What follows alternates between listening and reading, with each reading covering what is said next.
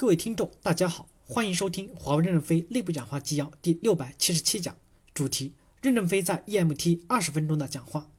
本文刊发于二零一九年六月二十日。正文部分，公司每个体系都要调整到冲锋状态，不要有条条框框，发挥所有人的聪明才智，英勇作战，努力向前冲。华为公司未来要拖着这个世界往前走，自己创造标准。只要能做成世界最先进，那我们就是标准，别人都会向我们靠拢。今年我们将从全世界招进二十到三十名天才少年，明年我们还想从世界范围内招进两百到三百名。